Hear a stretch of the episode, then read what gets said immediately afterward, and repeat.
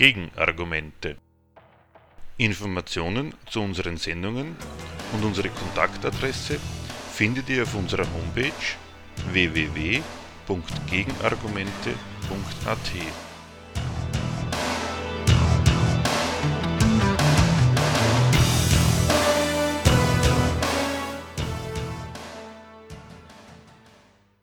Die Themen der heutigen Sendung.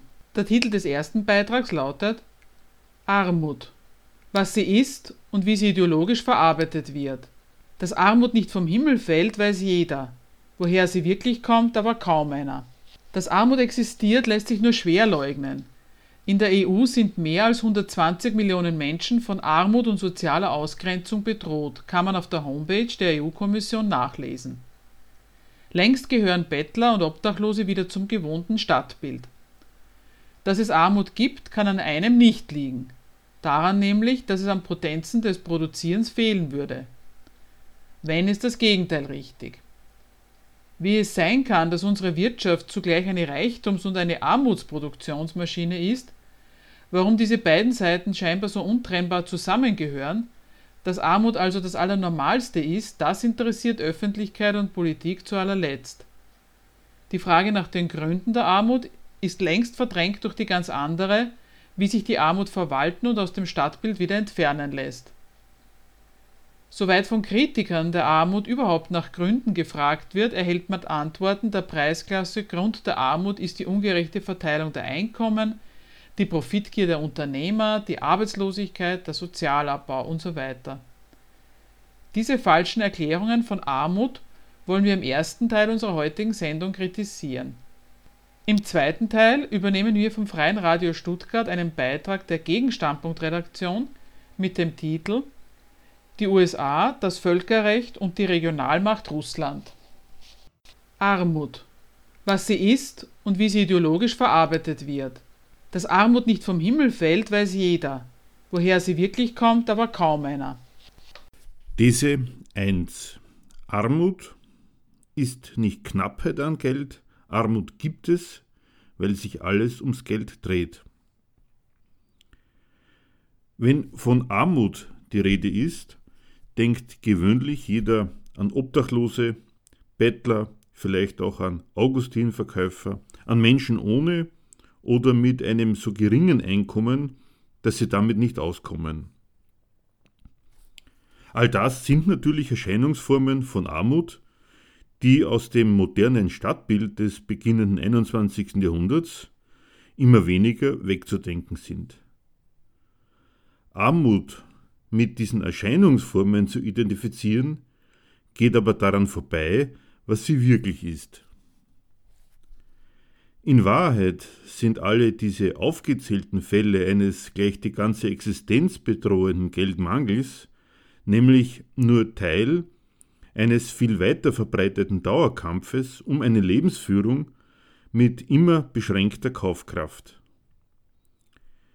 Die vorgeführten Menschen, Obdachlose, im Angesicht leerer Wohnungen, Delogierungen in Spanien bei gleichzeitigem Überfluss an Wohnraum, weswegen sie ihre Wohnungen nicht verkaufen und ihre Schulden nicht tilgen können, keine medizinische Behandlung in Griechenland, nicht weil Medikamente oder Ärzte fehlen, Bettler vor vollen Geschäften, sind doch nichts anderes als handgreifliche Personifizierungen eines in kapitalistischen Gesellschaften herrschenden Prinzips, des Prinzips nämlich, dass alles, was man konsumieren möchte bzw. muss, als Ware zur Welt kommt. Alles, was produziert wird, wird ausschließlich dafür produziert, verkauft zu werden. Ausnahmslos alles, was Menschen zum Leben brauchen, von Lebensmitteln über Wohnraum, Luxusgüter und vor allem die Mittel des Produzierens, ist in unserer Gesellschaft Eigentum. Alles gehört jemandem, alle anderen sind qua Eigentum ausgeschlossen, gleichgültig dagegen, wie sehr sie darauf angewiesen sind. Man kommt an die Gegenstände des Bedarfs nur, wenn man bereit und in der Lage ist, den vom Verkäufer geforderten Preis zu zahlen. Daraus ist ein Schluss zu ziehen. In unserer Gesellschaft geht es nicht darum, die Gesellschaftsmitglieder mit dem zu versorgen, was sie brauchen. Nichts von dem, was an gigantischem Reichtum zustande kommt, wird deshalb produziert, um die Bedürfnisse auch nur eines einzigen Gesellschaftsmitgliedes zu befriedigen, sondern einzig zu dem Zweck, die in der Gesellschaft vorhandene Zahlungsfähigkeit dazu zu benutzen, die hergestellten Waren in Geld zu verwandeln. Für Bedürfnisse, die nicht zahlungsfähig sind, wird aus diesem Grund gleich gar nicht produziert. Ob und wenn ja, an wie viel Geld ein jeder kommt, hängt von den Mitteln ab, über die er verfügt. Weil die große Mehrheit der Bevölkerung qua Eigentum nicht nur von den notwendigen Lebens- und Genussmitteln, sondern und vor allem von den Produktionsmitteln, von allen Mitteln, das eigene Leben zu reproduzieren, ausgeschlossen ist, ist deren einzige Einkommensquelle der Verkauf ihres eigenen Arbeitsvermögens.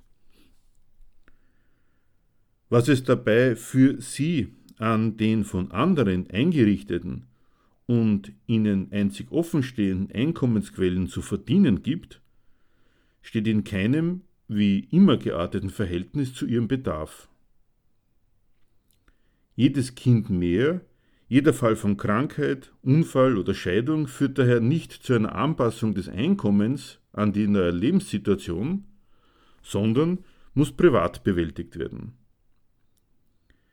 Jeder solche Wechselfall, wie es heißt, des Lebens birgt daher die Gefahr des Abrutschens ins absolute Elend in sich. Ob und wie viel an einem Arbeitsplatz verdient wird, richtet sich nicht nach dem Bedarf der Arbeitnehmer eben, sondern ausschließlich nach der Kosten-Nutzen-Rechnung des Unternehmens, das ihn einstellt. Zusammenfassend noch einmal, Bedürfnisse werden in dieser Gesellschaft nicht bedient, sondern benutzt. Die Bedürftigkeit der Individuen ist das Mittel.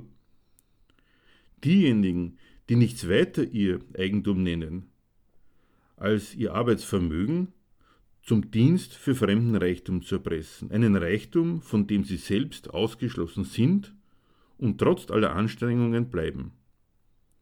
Diese normale Armut ist es, die den Keim der Existenzgefährdung in sich trägt. Eine Existenzgefährdung, die am Obdachlosen oder Bettler bloß noch schlagen wird, die man sich dann aber als einen unvorhersehbaren Wechselfall des Lebens geschuldet vorstellen soll. Anders gesagt, Arme, Bettler, Obdachlose und so weiter sind nicht arm, weil es ihnen an Geld fehlt, sondern Bettler, Obdachlose, Arme gibt es, weil die ganze Reichtumsproduktion ihr Maß im Geld hat, weil sich die ganze Wirtschaft ums Geld dreht. These 2 Armut ist nicht das Resultat falscher Verteilung des Reichtums. Die marktwirtschaftliche Armut, der mit dem Eigentum gesetzte Ausschluss vom Reichtum, stellt sich im praktischen Lebensvollzug der Menschen als ein Verhältnis von erzielbarem Einkommen und zu bezahlenden Preisen dar. An den gegenständlichen Reichtum, an die Gegenstände des Bedarfs kommt man ausschließlich durch Kauf. Auch das dafür nötige Geld wird nicht verteilt, sondern muss verdient werden. Wie der Einzelne dieses Verdienen anstellt, bleibt ihm im Rahmen der Gesetze von Markt und Staat selbst überlassen. Es gibt nur diesen einen Markt des Einkommenverdienens und Preisezahlens. Ein anderes Verhältnis zwischen dem produzierten Reichtum und dem Leben der Leute findet nicht statt. Die existente Armut hat schon von daher nichts mit einer falschen Verteilung zu tun, wie von den Kritikern der Armut behauptet wird. In einer Marktwirtschaft wird nicht falsch oder ungerecht verteilt, es wird überhaupt nicht verteilt. Ungleich verteilt kann nur sein, was überhaupt verteilt wird. Davon ist aber beim besten Willen nichts zu sehen.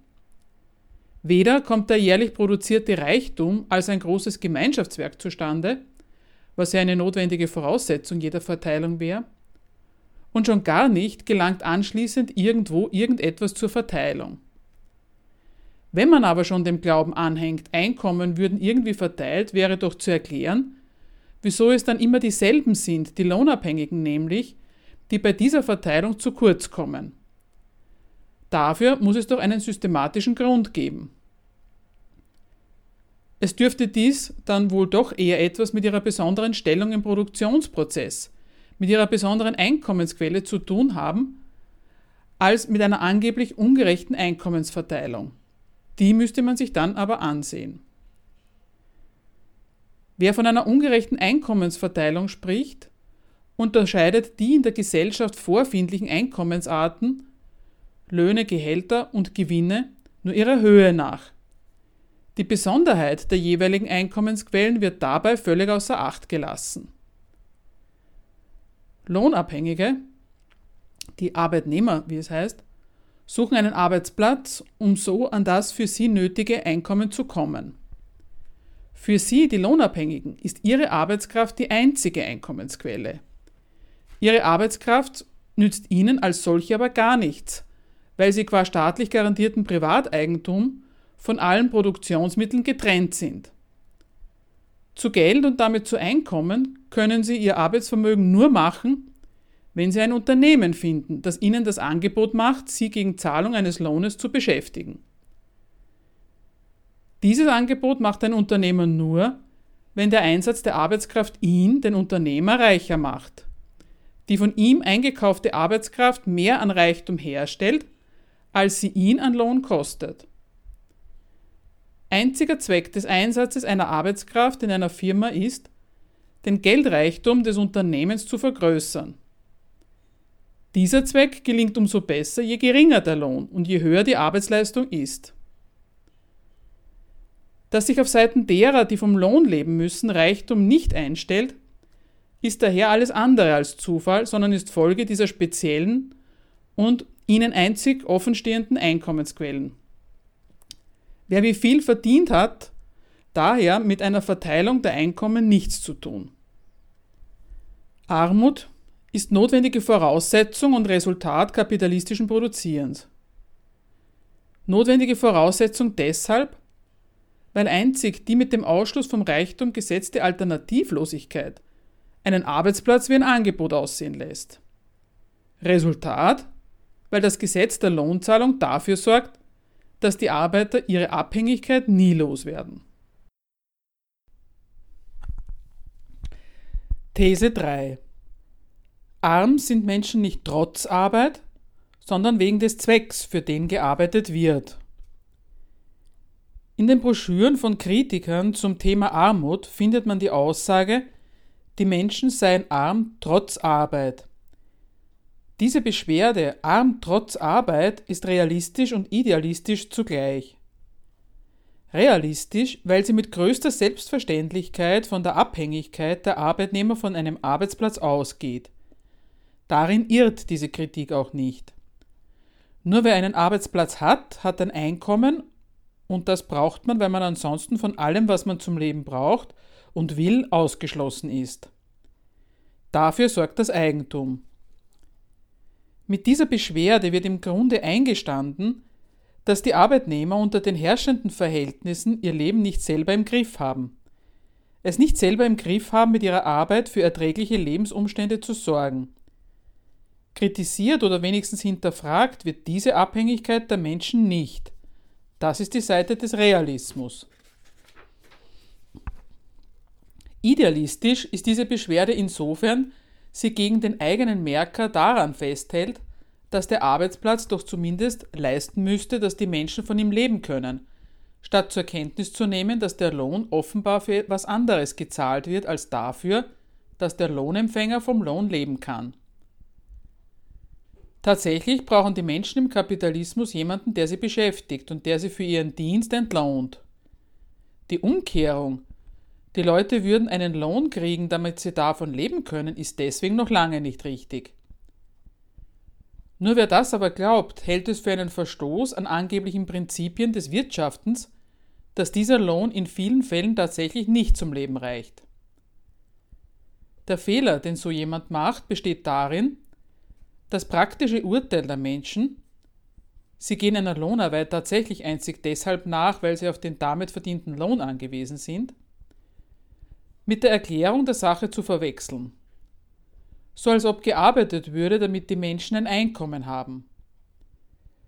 Unsere Gegenbehauptung gegen die Losung Arm trotz Arbeit, lautet daher, arm sind die Menschen wegen des Zwecks, für den gearbeitet wird. Was ist damit gemeint? Der Lohn ist die negative Größe der Wirtschaft. Den Lohn zu erwirtschaften ist nicht Zweck der Unternehmen. Der Lohn ist Kost. Der Kostenfaktor Arbeit verringert in dem Maß, wie er kostet, den Betriebserfolg. Der Standpunkt des Betriebserfolgs verlangt daher heute, wie zu Zeiten des Manchester-Kapitalismus, die Leute, die die Arbeit machen, möglichst gering zu entlohnen und dabei möglichst ergiebig und lang auszunutzen. Wie richtig das ist, sieht man gerade aktuell an der geplanten Änderung des Arbeitszeitgesetzes in Richtung 12-Stunden-Tag. Der Lohn wird nicht dafür gezahlt, um denen ein Auskommen zu ermöglichen, die von ihm leben müssen. Der Lohnarbeiter braucht den Lohn, um davon leben zu können, aber bezahlt wird der Lohn bzw. Gehalt nach einem völlig anderen Kriterium als danach, ob der Mensch davon leben kann. Letzteres geht den Unternehmer nichts an. Bezahlt wird der Lohn danach, ob und wie viel Arbeit ein Unternehmer gerade brauchen kann und zu welchem möglichst niedrigen Preis er die Arbeit kriegen kann.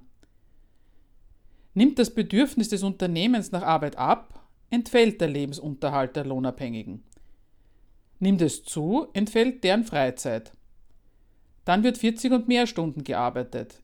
Im anderen Fall findet Kurzarbeit statt oder die Leute verdienen gar nichts mehr wegen Arbeitslosigkeit. Das Bedürfnis der Unternehmen, ihre Arbeitskräfte passend zur Auftragslage möglichst flexibel und kostengünstig einsetzen zu können, keinen Lohneuro zu zahlen, der sich nicht unmittelbar in einem zusätzlichen Gewinnanteil niederschlägt, findet seinen Niederschlag in der Zunahme von Leih- und Teilzeitarbeit. 1,2 Millionen Menschen gehen in Österreich derzeit einer solchen, wie es dann heißt, atypischen Beschäftigung nach.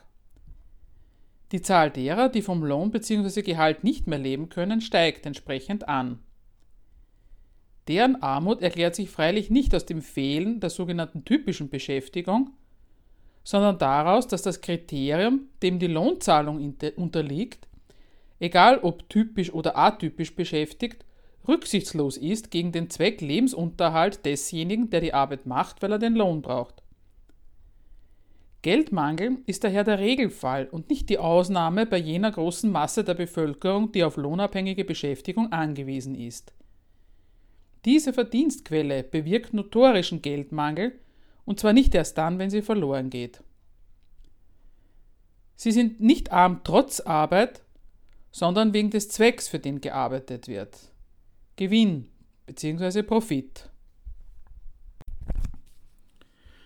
Diese vier Grund der Armut ist nicht die Profitgier, sondern der Profit.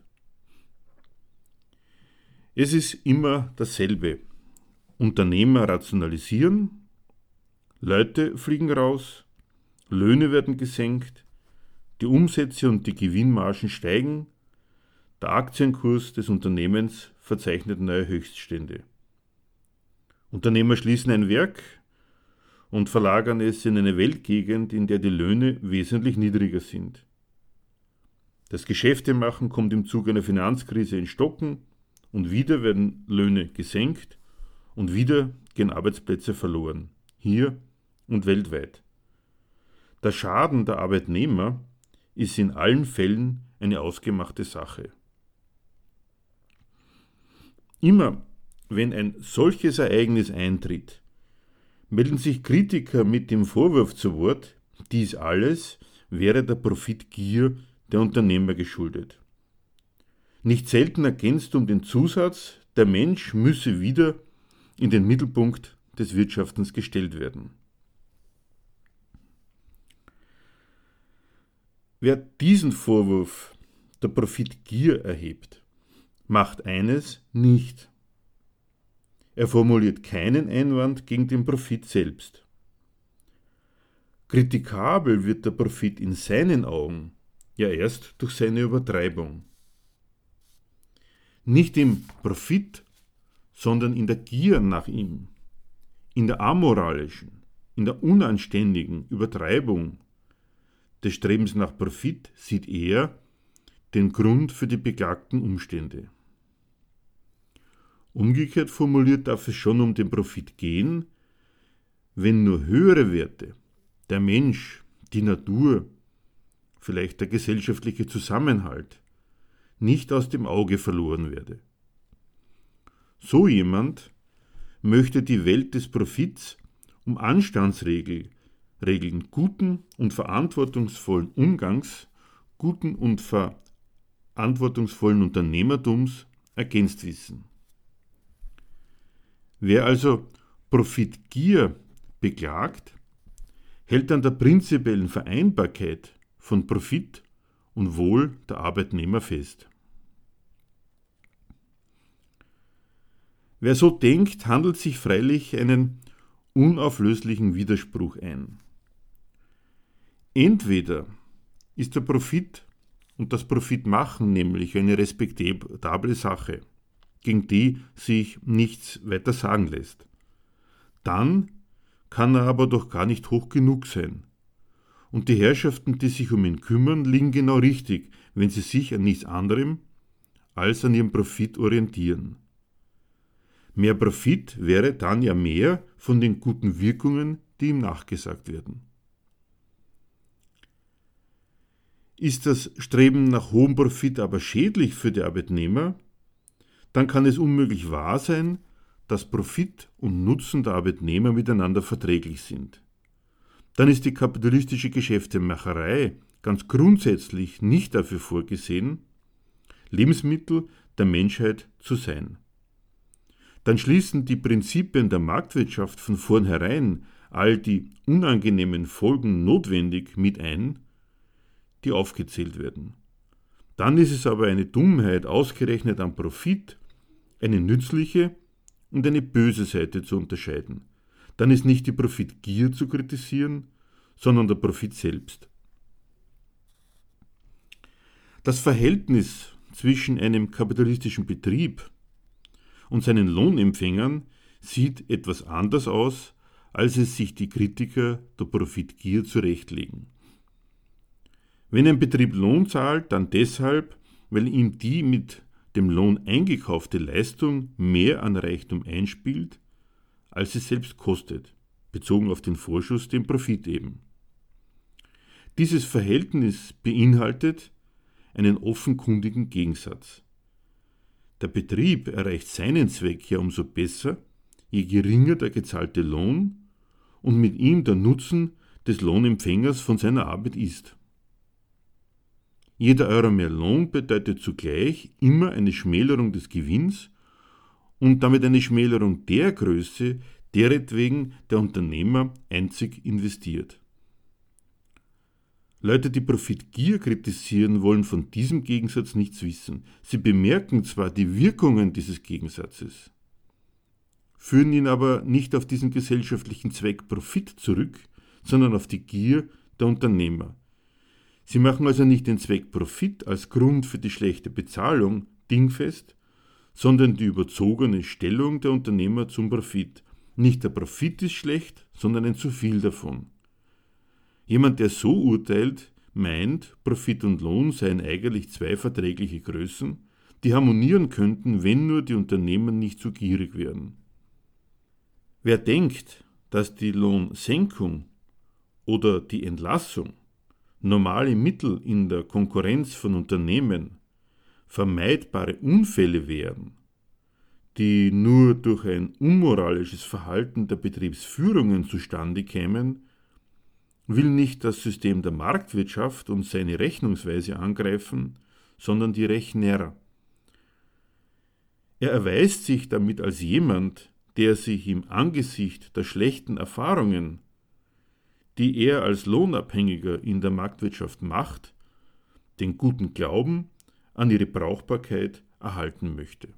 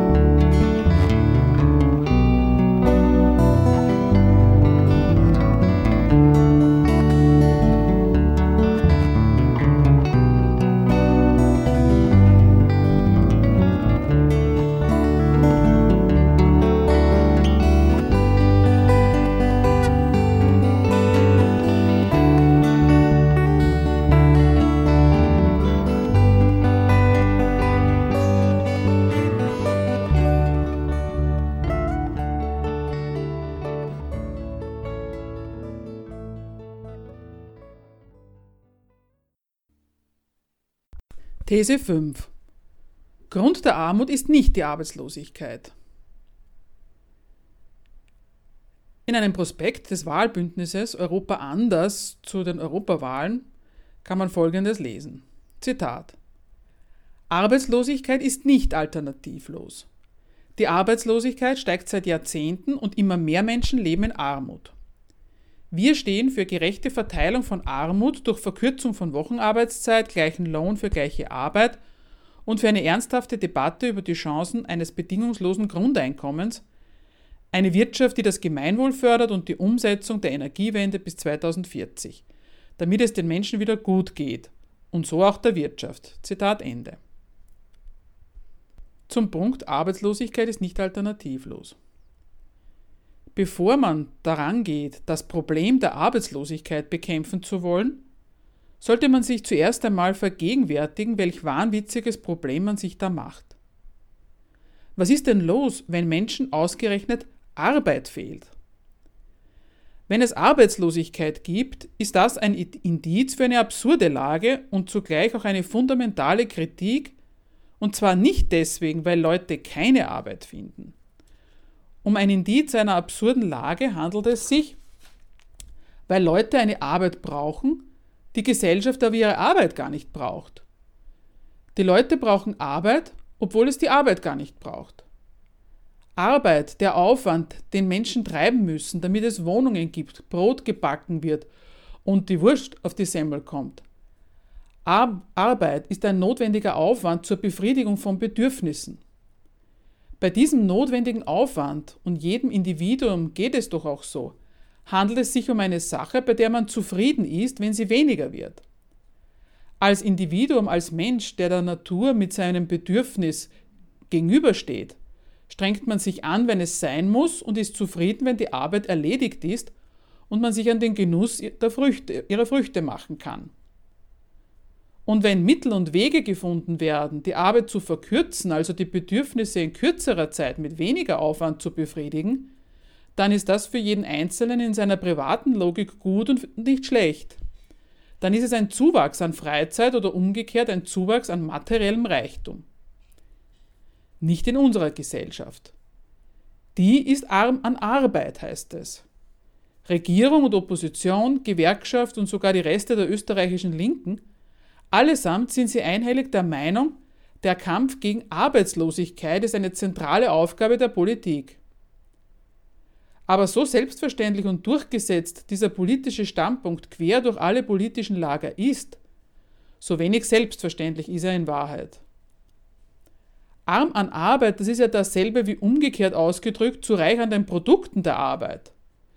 Alles, was die Arbeit erledigen soll, ist schon erledigt dann fehlt es an was? In Wahrheit fehlt es dann an nichts. In unserer Gesellschaft fehlt es dann an Arbeit. Ausgerechnet die Abnahme des Aufwands, den man treiben muss, eine Abnahme, die zeigt, dass die Gesellschaft reicher geworden ist und die noch jeden in seiner privaten Kalkulation zufrieden stimmt, wird in unserer Gesellschaft als Katastrophenlage, als Problemsituation besprochen und dieser Aufwand kriegt dann noch dazu den Charakter einer begehrten Mangelware. Ausgerechnet nach Arbeit, nach der Mühsal, gibt es ein ungemein wichtiges und dann auch noch häufig nicht befriedigtes Bedürfnis.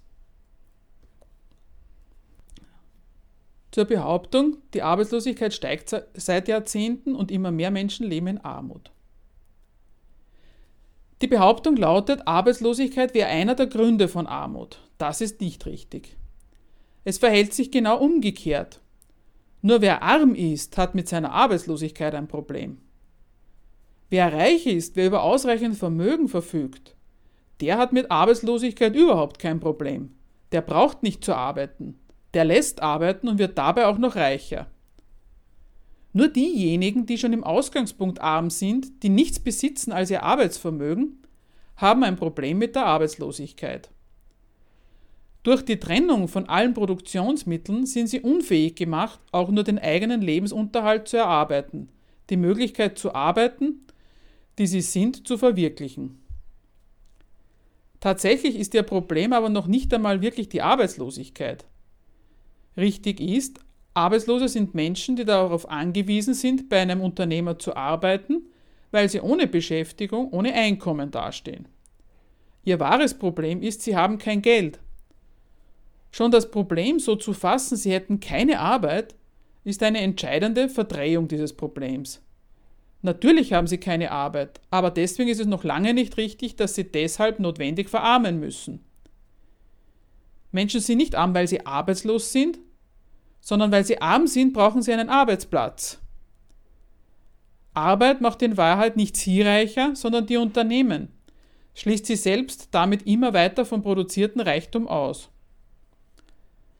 Sie schaffen mit ihrer Arbeit den Reichtum, der sie anwendet und ausbeutet. Kurz, ein Arbeitsplatz ist ein Ausbeutungsplatz und nicht die Rettung vor Armut. Wenn man schon die steigende Arbeitslosigkeit zum Problem erklärt, dann wäre wenigstens zu erklären, woher diese Steigerung kommt. Sie kommt jedenfalls nicht daher, dass seitens Staat und Wirtschaft zu wenig für Beschäftigung getan würde. Beschäftigung ist nämlich niemandes Zweck. Beschäftigung muss sich rentieren für das Unternehmen. Und dieses Kriterium der rentablen Arbeit sorgt dafür, dass die Arbeitslosigkeit steigt. Mit dem Erfolg des Kapitals, mit seiner Größe, wächst sein Anspruch auf Gewinn. Beschäftigung und Beschäftigungssicherheit wachsen dabei nicht mit. Eher schon ist das Gegenteil richtig. Wächst mit dem Erfolg des Kapitals die Unsicherheit derer, die vom Lohn leben müssen. Die Kapitale wachsen in Konkurrenz zueinander. Sie machen sich wechselseitig den geschäftlichen Erfolg streitig, senken den Kostpreis der von ihnen hergestellten Waren, unterbieten die Konkurrenz und sorgen so dafür, dass das, was an zahlungsfähiger Nachfrage vorhanden ist, den eigenen Gewinn versilbert und nicht den der Konkurrenz. Das Mittel zur Senkung des Kostpreises ist die Erhöhung der Produktivität der Arbeit.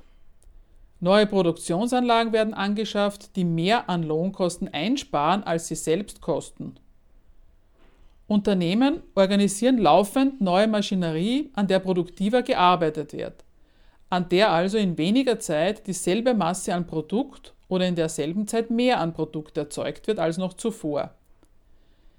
Sie machen die Arbeit für sich billiger, indem sie durch Steigerung der Produktivität der Arbeit bezahlte Arbeit einsparen. Im Kapitalismus dient die Steigerung der Produktivität also nicht dazu, Arbeit zu ersparen. Diese Steigerung dient vielmehr einzig dazu, den Unternehmen bezahlte Arbeit zu ersparen.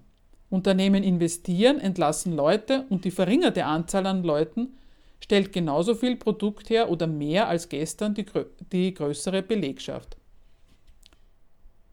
Grund der Armut ist also nicht die Arbeitslosigkeit, sondern die Profitmacherei und nicht etwa zu wenig davon, auch wenn man sie als Beschäftigung verharmlost. Das Wachstum von gestern, nicht zu wenig davon, ist Grund der Arbeitslosigkeit von heute. Arbeitslosigkeit ist sozusagen der perverse Lohn, den das System seinen Arbeitskräften für die immer zu steigende Produktivität ihrer Arbeit bezahlt.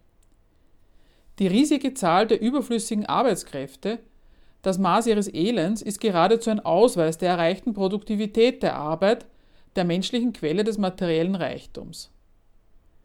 Wenn man behauptet, den Arbeitslosen fehlt die Arbeit und nicht das Geld, dann ist man weg davon, sich die Arbeitslosigkeit und die dabei unterstellte Armut zu erklären und dabei gelandet, den Arbeitslosen wieder Arbeit verschaffen zu wollen. Diese sechs Armut ist keine Unterlassungssünde des Staates. Von wegen der Staat wäre untätig, der Staat schafft die Gründe der Armut. Die EU hat den Kampf gegen die Armut bisher wenig erfolgreich geführt, heißt es im Buch Das Gespenst der Armut von Lutz Holzinger. Armut gäbe es, weil die EU den Kampf gegen sie bislang zu wenig erfolgreich geführt hätte, lautet seine Behauptung. Nichts gibt es aber, weil es nicht verhindert wird. Auch Armut gibt es nicht, weil der Staat nichts gegen die Armut tut, sondern weil er mit seinem staatlichen Wirken überhaupt erst die Grundlage der Armut schafft. Es ist nämlich erst der Staat, der mit der Garantie des Privateigentums den Ausschluss vom vorhandenen und allseits benötigten Reichtum zur verbindlichen Grundlage des Produzierens macht. Den einen garantiert ihr derart ihr Kapitaleigentum und die anderen schließt er von allen Mitteln, das eigene Leben zu reproduzieren, aus und verpflichtet sie damit auf den Dienst am Kapital. Oder wie es im Buch Der bürgerliche Staat des Gegenstandpunktes nachzulesen auf der Homepage des Gegenstandpunkt Verlags heißt, das Privateigentum, die ausschließende Verfügung über den Reichtum der Gesellschaft, von dem andere in ihrer Existenz abhängig sind, also Gebrauch machen müssen, ist die Grundlage des individuellen Nutzens und damit auch Schadens. Ihm verdankt sich die moderne Form der Armut, die sich selbst als mittelfremden Eigentums erhalten muss, dessen Wachstum selbstverständlich dem Staat am Herzen liegt. Zitat Ende. Von wegen auch, Armut wäre durch Sozialabbau verursacht. Von wegen also Sozialabbau verursache Armut. Wenn der Staat auch noch als Sozialstaat tätig wird, dann nicht, um sein eigenes Tun wieder rückgängig zu machen, sondern um die Wirkungen seines Tuns auf das systemverträgliche Maß zu beschränken. Dieses Maß ist dabei sehr elastisch und in letzter Konsequenz dadurch bestimmt, was die Leute sich bieten lassen. Bevor man den Sozialstaat hochhält, sollte man bedenken, was man da alles als selbstverständlich unterstellt.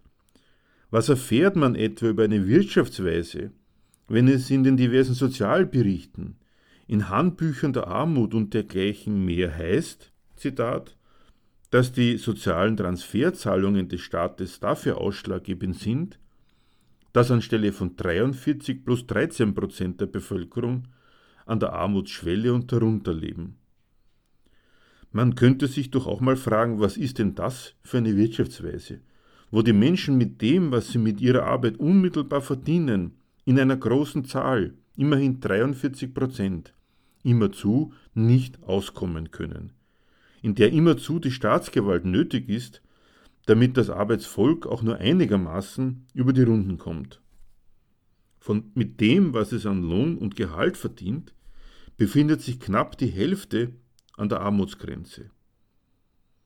Es wird als selbstverständlich und auch unkritisiert unterstellt, dass Unternehmen mit ihren Geschäften keine gesicherte Beschäftigung und keine gesicherte Bezahlung bieten, sondern von jung bis alt lauter Sozialfälle schaffen.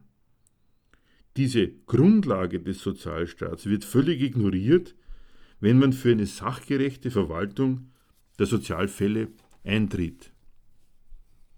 Wer nach dem Erhalt des Sozialstaates ruft, nimmt es als Selbstverständlichkeit hin, dass die Menschen ohne die sozialstaatlichen Regelungen, ohne dass sie über entsprechende staatlich organisierte Kassen, die übrigens aus Lohnteilen finanziert werden, versorgt sind, in ihrem gesamten gesellschaftlichen und Arbeitsleben das ihnen einerseits Chancen öffnet, zudem aber offenbar andererseits mit Notwendigkeit eintretende Notlagen dazugehören, mehr oder weniger aufgeschmissen werden. Umgekehrt fragt sich jemand, der die Rettung des Sozialstaats verlangt, nicht, was denn das eigentlich für eine Politik ist, die ja gar nicht erst nachträglich mit ihrem Staatshaushalt eingreift, sondern die doch offenbar diese Gesellschaft bis ins kleinste Detail organisiert und hoheitlich betreut eine Gesellschaft, die laufend solche Ergebnisse hervorbringt. Interessiert an Erklärungen, die allemal auf den Beweis hinauslaufen, dass die wirklichen Verhältnisse ein wenig anders sind, als die amtierenden Fachleute für Wirtschaft, Politik und Moral- und Weltanschauung sie sich und ihrem Publikum zurechtlegen? Die Zeitschrift Gegenstandpunkt bietet vierteljährlich marxistische Theorie. Zeitgemäß ist das nicht. Aber was heißt das schon? Nähere Informationen gibt es auf der Homepage www.gegenstandpunkt.com. US-Präsident Obama hat auf dem nuklearen Sicherheitsgipfel in Den Haag Russland als Regionalmacht bezeichnet. Die Medien griffen dies sofort auf und bezeichneten diese Aussage Obamas als Provokation des russischen Präsidenten Putin und als Herabwürdigung Russlands. Ist das so? Das wurde Michael Horn vom Gegenstandpunkt Verlag bei Radio Lora gefragt. Naja, wenn er ihn provozieren wollte, also ärgern wollte, dann wäre es ja noch geradezu eine menschliche Regung. Aber wir haben es hier mit dem Chef einer großen Nation zu tun, sogar einer Nation, die für sich beansprucht, überhaupt für die Weltordnung zuständig zu sein. Wenn der so eine Bemerkung macht, dann nicht deswegen, weil er den Putin ärgern will, sondern weil er hiermit Russland einen Status zuweist. Nämlich eben den Status einer relativ zweitrangigen Regionalmacht, die, wie es gerade äh, passiert, ihre Nachbarn ärgert, was die USA nicht hinnehmen können. Aber wie gesagt, viel wichtiger ist, dass damit die USA sagen, wie sie Russland und dessen Ambitionen sehen, nämlich zweitrangig herabzustufen und auch dementsprechend zu behandeln. Also vom Standpunkt der USA aus ist also das, was der Putin für sich beansprucht, nämlich dass Russland eine weiterhin zu hörende und zu berücksichtigende Weltmacht ist oder zumindest zu diesem alten Weltmachtstatus zurück will, schlicht und einfach nicht hinnehmbar.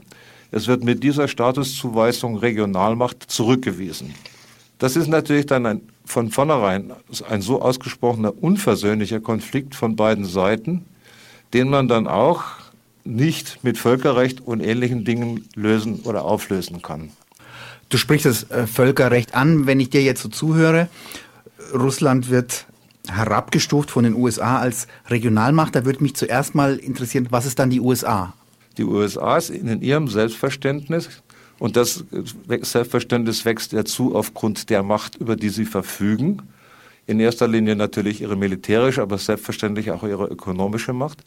Ist sie die zuständige Macht in der Welt, die als erste andere Staaten anweisen kann, wohin sie gehören, was ihre Plätze in der Staatenordnung sind. Das heißt doch dann, wenn man das zu Ende denkt, die USA sagen dann, was Recht ist, was Völkerrecht ist und deswegen ähm, hat jetzt Russland in diesem Fall, im Fall der Krim, das Völkerrecht gebrochen. Ja, was die USA auf jeden Fall sagen, ist, was sie als ihr Recht ansehen.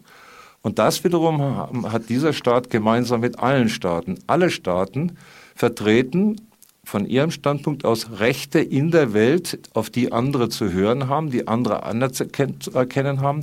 Und diese Rechte sind natürlich erstmal nicht miteinander verträglich. Eigentlich sind sie zumeist sehr unversöhnlich. Die Vorstellung eines Völkerrechts, nach dem sich die Staaten zu richten haben, dem sie untergeordnet sind, hat von vornherein einen sehr wesentlichen Widerspruch, den man gleich merken kann. Ein jedes Recht braucht eine Monopolgewalt, die es durchzusetzen imstande ist. Bei uns, das weiß jeder, ist es das Gewaltmonopol des Staates, das das Recht gültig macht und durchsetzt gegen alle seine Bürger. Im Staatenverkehr ist von so einer Monopolgewalt nichts zu sehen. Es sei denn, irgendein Staat kann, was die USA vielleicht mal sich vorgestellt haben, kann alle anderen Staaten mit seiner Gewalt dermaßen unter sich zwingen. Aber das Völkerrecht ist in Wirklichkeit kein über den Staaten stehendes Recht, sondern eins, dass sie gegeneinander respektieren, solange eine Einigung darüber besteht. Wenn nicht, dann eben auch nicht. Also ein Verstoß gegen das Völkerrecht ist in Wirklichkeit nichts anderes, als dass ein Staat sagt, die bisher gültige Einigung, die wie gesagt nicht von einer höheren Gewalt festgeklopft wird, die bisherige Einigung passt mir nicht. Ich mache meine Rechte gegen dieses angebliche Völkerrechts, was nichts, ein, ein, nichts anderes ist als der bislang gültige Verkehr zwischen uns. Das mache ich mein Recht dagegen geltend. Das wird dann als Verstoß gebrandmarkt. Aber eine Rechtsgewalt, die das durchsetzt, gibt es nicht, sondern nur andere Staaten können sagen, dann bestrafe ich das oder sonst wie.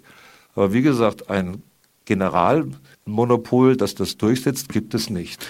Da müsste man ja auch eher von, von einer Weltinnenpolitik sprechen. Das hätten die USA wahrscheinlich sehr das gerne. Das hätten sie gerne, aber dass es die nicht gibt, sieht man allein an, an dem höchsten Institut des Völkerrechts, nämlich die UN-Sicherheitsrat. Der ist ja auch nicht das Gewaltmonopol, sondern der UN-Sicherheitsrat, der letztendlich für das Völkerrecht angeblich zuständig ist, ist ja auch nichts anderes als ein Club ein sehr mächtiger, ein sehr großer Club der wichtigsten konkurrierenden Nationen der Welt, die nicht zuletzt deswegen in diesem Club sind, weil sie Atommächte sind, also weil sie die größtmögliche Vernichtungskraft auf ihrer Seite haben. Kommen wir doch vielleicht mal zu dem aus westlicher Sicht Querulanten. Da geht es um Putin, es geht um Russland. Ja, was steckt dahinter, dass Putin sich die Krim gekrallt hat, sage ich mal? Er beansprucht für sich eben nicht den Status einer Regionalmacht, sondern einen weit darüber hinausgehenden Status, nämlich eine Weltmacht, die zumindest auf dem Sprung zur alten Größe ist und sein will und hat von daher verlangt er gewissen Respekt von denen, die sich mit ihm auseinandersetzen. Eine Zeit lang sah es so aus, als würden sich die USA und auch Europa einigermaßen einvernehmlich zu Russland verhalten. Man sieht aber, und darauf reagiert er nun ein Putin, dass sich der Westen, nachher kann ich vielleicht nochmal ein Wort sagen zu dem Unterschied innerhalb des Westens, nämlich zum Beispiel zwischen Deutschland und den USA, dass sich der Westen immer weiter nach Osten voranarbeitet, Russland immer weiter einkreist und auf der einen Seite schöne Worte und gute Beziehungen und Einbindung betreibt und auf der anderen Seite natürlich rein faktisch die Macht der russischen Regierung immer weiter einstrengt. Muss ich ja nicht groß drauf rumhacken, das hat ja jeder mitgekriegt, dass die Versprechen, die NATO nicht auszudehnen, überhaupt nicht eingehalten worden sind, dann die Sache mit dem Raketenschild und so weiter.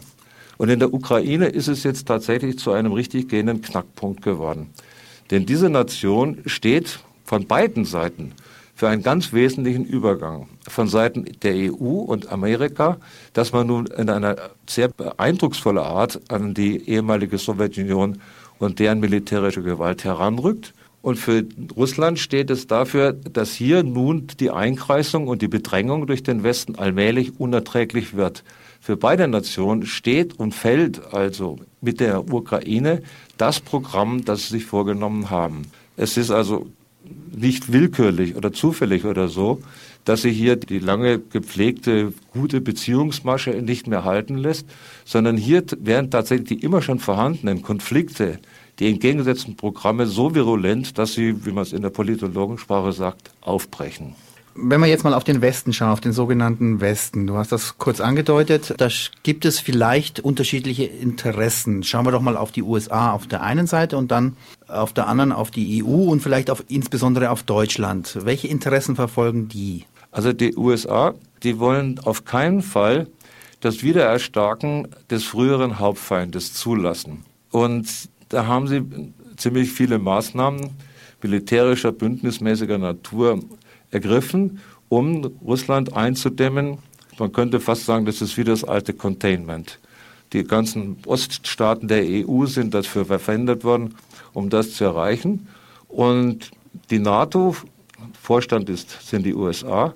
Die NATO ist in der Hinsicht überhaupt das Bündnissystem, das das vorantreibt.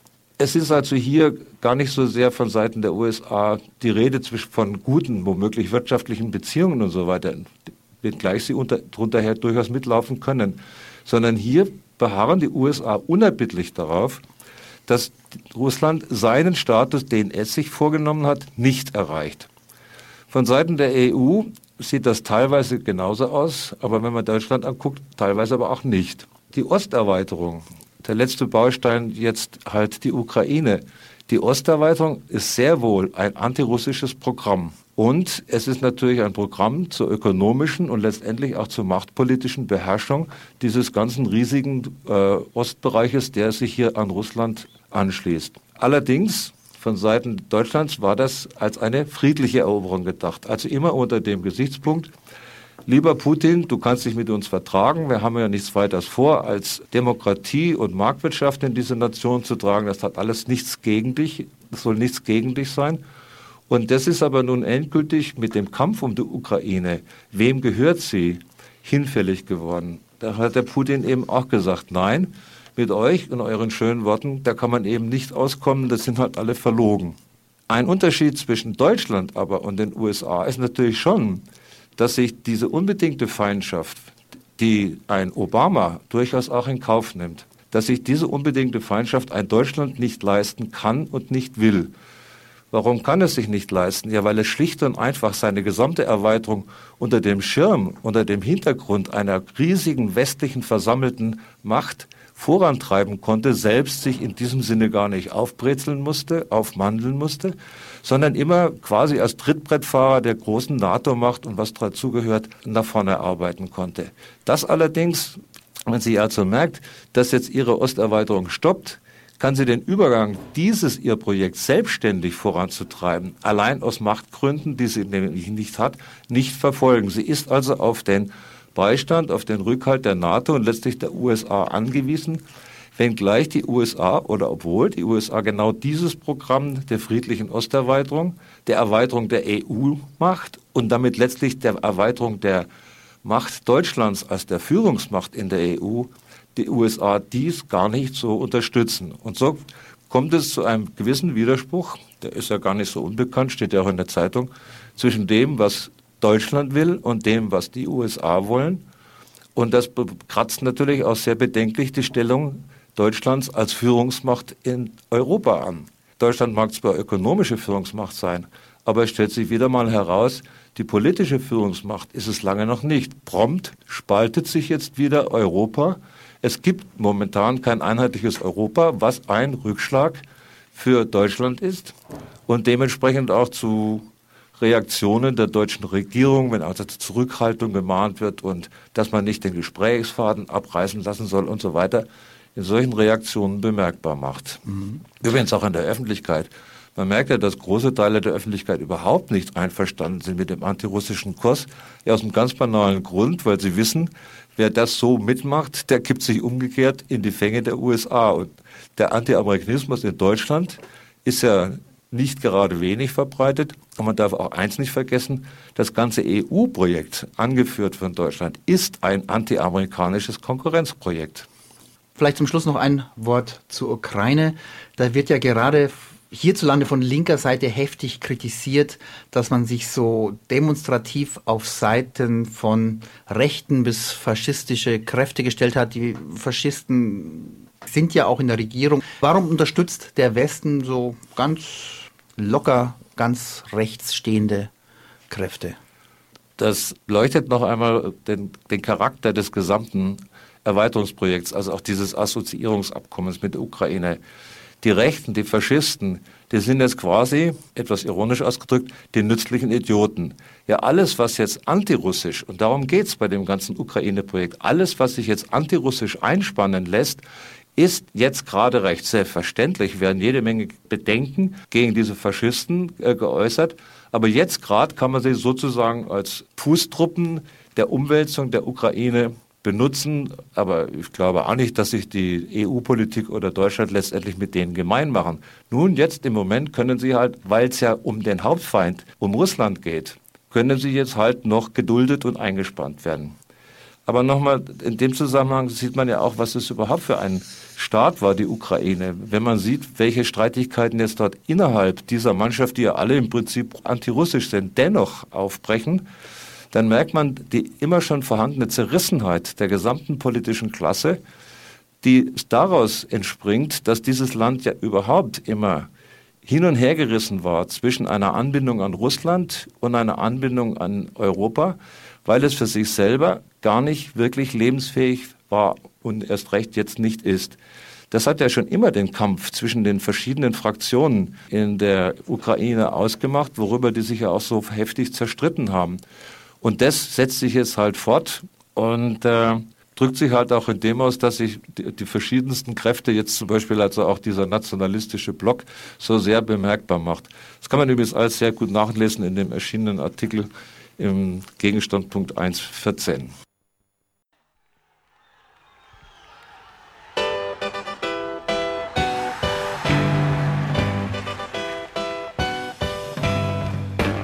Für Diskussionsbeiträge und Kritik zu unserer Sendung verweisen wir wie immer auf unsere Homepage www.gegenargumente.at.